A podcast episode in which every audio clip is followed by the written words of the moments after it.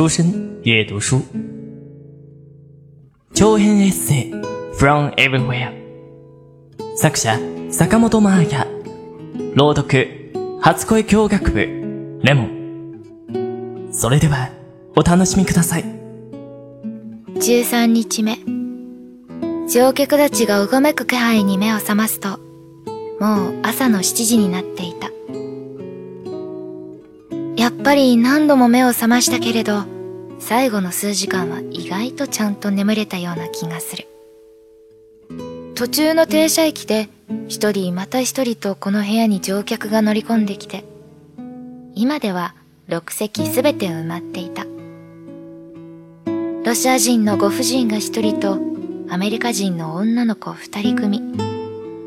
なんだ結局女性の割合が多い部屋になってた。不機嫌な客室係が各部屋を回って毛布と枕を回収。代わりにパンとコーヒーを配ってくれる。私と同室の乗客たちはみんな寝ぼすけでなかなかベッドから起き出してこない。私は廊下で立ってコーヒーを飲むことにした。すると同じように別の部屋から出てきて廊下の窓辺に立ち朝ごはんを食べているアジア人の男の子を発見。自然と目が合い、微笑み合った。彼の手には何か見覚えのあるものが。あ、味のり。朝定食についてくるような探索型の味のりのパック。そんなものを持っているから、てっきり日本人だと思って、つい日本語で声を上げると。え、何？という表情を返された。あれ、本人かと思った。ごめんなさい。僕は中国人だよ。なんで日本人だと思ったの？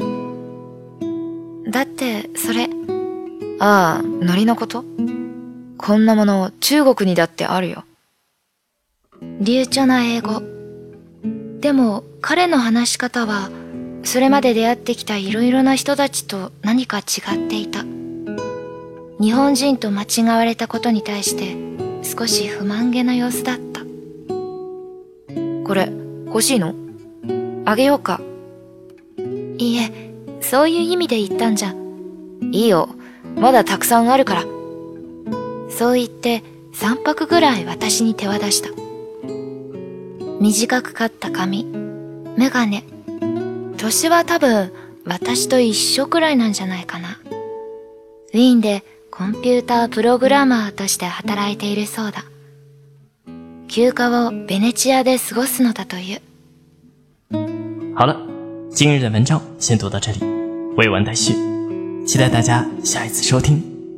关于栏目的建议和想法，可以填写在下方的评论栏中与我们互动哦。那么晚安，おやすみなさい。初恋日語日本語との初恋。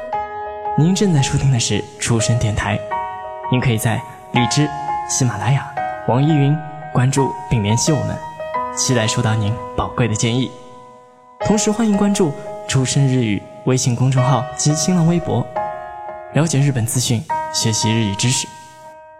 出生日语，成就你的日语梦。